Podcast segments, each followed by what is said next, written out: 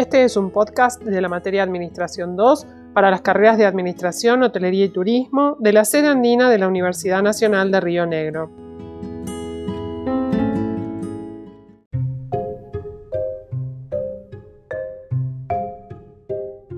En este episodio vamos a tratar de responder a la pregunta ¿qué son los mecanismos de coordinación?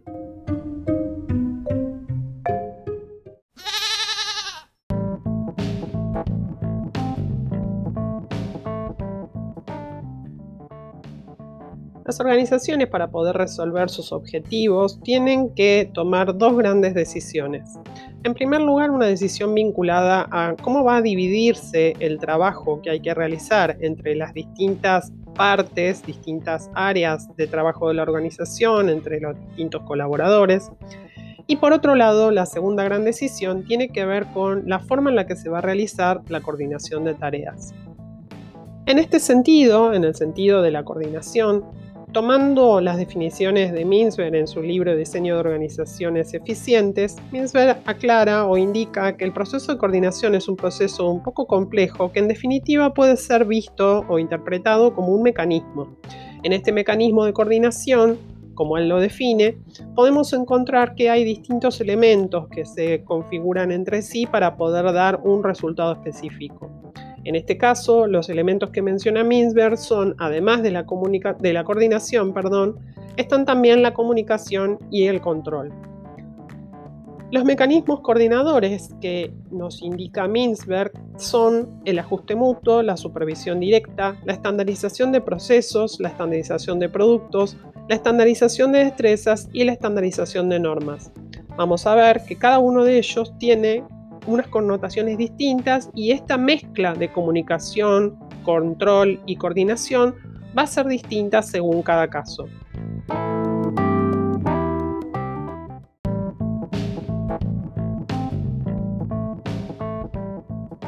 El ajuste mutuo es uno de los mecanismos de coordinación más fáciles de ser utilizados y en general uno de los que, hemos eh, puesto en práctica en distintos tipos de actividades, tales como por ejemplo cuando nos sentamos a resolver un trabajo de equipo con nuestros compañeros de alguna determinada materia.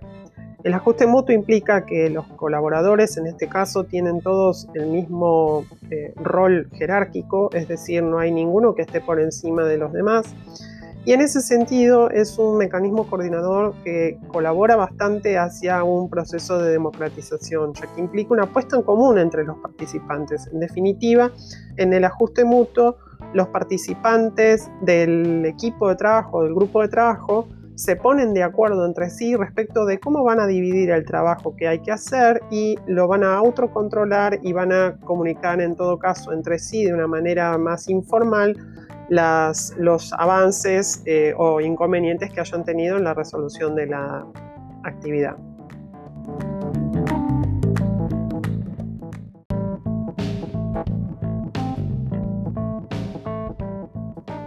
Hablamos recién de la facilidad del ajuste mutuo como mecanismo de coordinación y en ese sentido es interesante mencionar que es un eh, mecanismo de coordinación ideal cuando hablamos de grupos pequeños. Pero si estamos pensando en grupos más grandes, este tipo de mecanismo de coordinación va a plantear algunos desafíos o va a ser difícil de poder implementar. Por eso es que a medida que los grupos de trabajo van haciéndose cada vez más amplios, cada vez más grandes en términos de la cantidad de gente que los, eh, que los conforma, se va a necesitar otro tipo de mecanismo de coordinación. En ese sentido es eh, por el que surge o por el que se recomienda la implementación de un mecanismo tipo de supervisión directa. En el caso de la supervisión directa se eh, define a la participación de dos niveles de operadores. Por un lado tenemos el supervisor o, el director, que es la persona que va a estar a cargo y va a asumir gran parte de las responsabilidades y de la toma de decisiones respecto de cómo se divide la tarea, cómo se comunica y cómo se controla el resultado final. Y por abajo va a haber un grupo de supervisados o dirigidos que van a ser quienes lleven adelante la tarea. En definitiva, el proceso de comunicación va a ser un proceso de, tipo arriba y abajo entre el supervisor y su grupo de operadores, siendo el supervisor quien emite órdenes y controla resultados. En este caso, este mecanismo de coordinación se vincula con las nociones de eh, control, de seguridad y de rapidez en la toma de decisiones.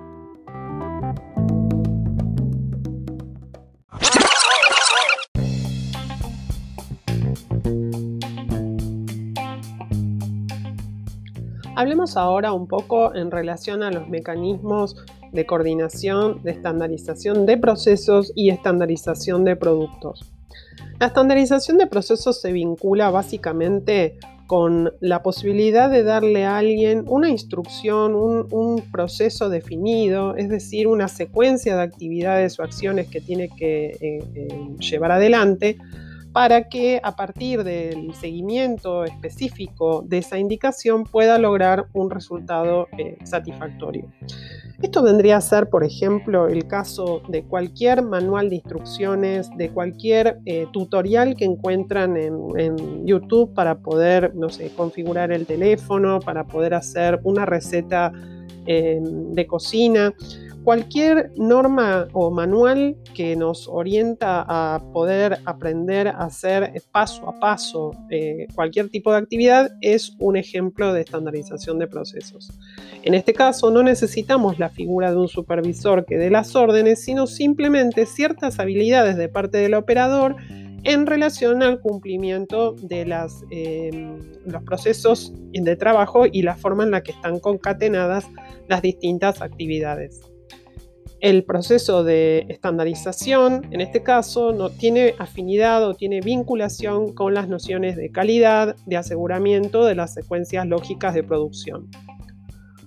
Por otra parte, en relación a la estandarización de productos, este tipo de mecanismo de coordinación se vincula con una capacidad efectiva de, decisión o de capacitación de parte del operador en donde adquiere ciertas destrezas para poder llevar adelante el eh, resultado final que es esperado. Por ejemplo, cuando ustedes le dicen a un taxista que los deje en una esquina particular de la ciudad, no van a tener que dar indicaciones respecto de cómo conducir o respecto de cuáles son las eh, reglas de tránsito que el taxista tiene que responder o tiene que, respetar. En este caso únicamente vamos a darle una indicación del lugar a donde queremos llegar y el taxista que tiene conocimientos básicos eh, relativos como para poder llevar adelante esta tarea va a poder cumplir satisfactoriamente con este objetivo.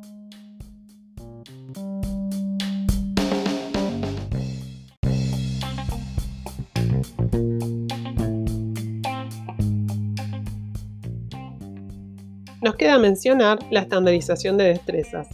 La estandarización de destrezas es un mecanismo de coordinación bastante interesante porque además es un mecanismo que no necesariamente o, difícilmente va a poder ser aprendido en el contexto de las lógicas y em, actividades organizacionales.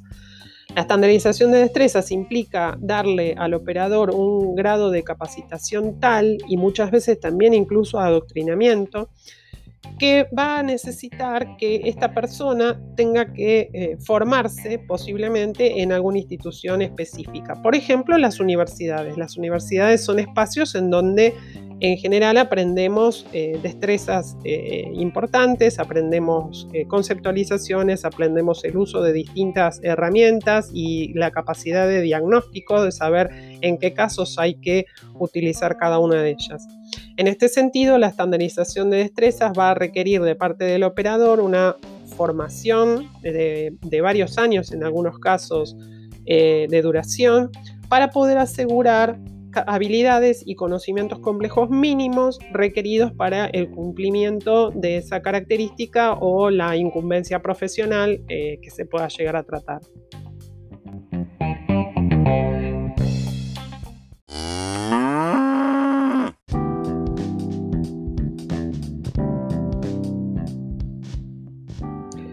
Nos queda mencionar la estandarización de normas. En este sentido, la normalización de las reglas o estandarización de normas, como lo denomina Mintzberg, tiene que ver con un mecanismo en el cual la totalidad de, las personas que participan en una determinada organización se apegan a el cumplimiento de determinadas reglas que afectan el trabajo que se pretende llevar adelante.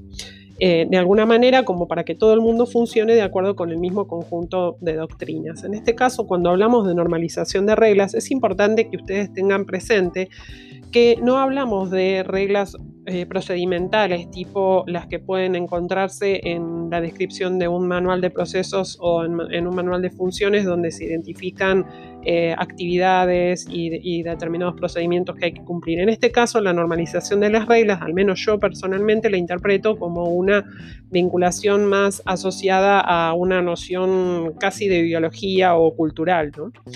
Eh, entendemos que los mecanismos de coordinación son elementos muy básicos en la estructura y de alguna manera son como los aglutinantes que mantienen unida a toda la organización.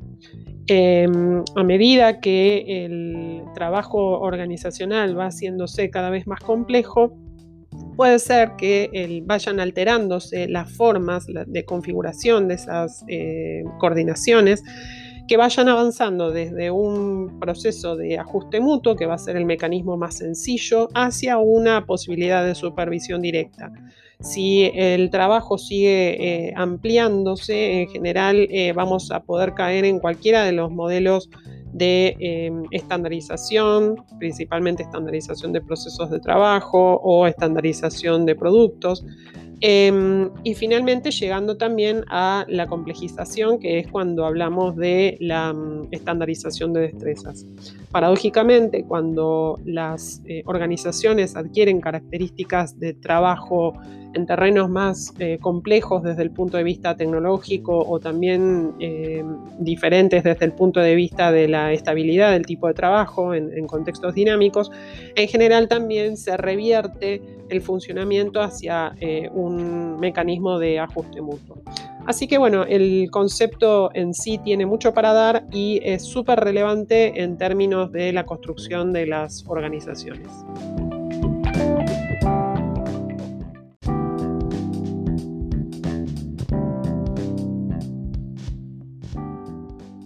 Por último, para cerrar, es importante recordar lo que nos dice Minsberg. Desde luego, ninguna organización depende solamente de uno de estos mecanismos. En definitiva, las organizaciones van a hacer eh, distintas utilizaciones, eh, sustituciones parciales de unos mecanismos por otros, pero de alguna forma vamos a ver que eh, según el nivel administrativo que se trata, según el nivel jerárquico, vamos a encontrar distintas formas de mm, coordinación que van a estar este, específicamente desarrolladas. En general, eh, eh, ajuste mutuo y supervisión directa son las nociones como más visibles en el contexto de las organizaciones. Y en este caso también es importante pensar o tener presente que el hecho de dejar eh, mecanismos de coordinación sin ser fijados o que no prefieren ninguno, permiten la posibilidad de que surjan conflictos de tipo político en el contexto organizacional. Los conflictos políticos tienen que ver con la eh, interpretación eh, de las nociones organizacionales en función a los propios intereses, a los intereses personales, y de esa manera, si se dejan espacios vacíos, el conflicto político tiene un lugar donde poder desarrollarse, donde poder crecer.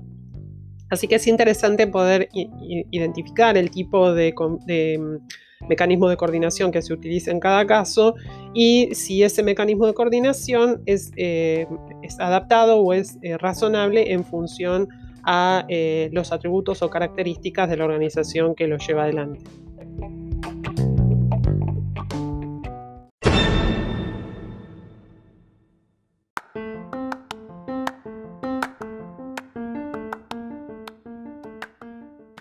Para profundizar en los aspectos mencionados, te recomiendo la lectura de los siguientes textos. Por un lado, el texto de Minsberg de diseño de organizaciones eficientes y, en segundo lugar, el texto Minsberg y la dirección.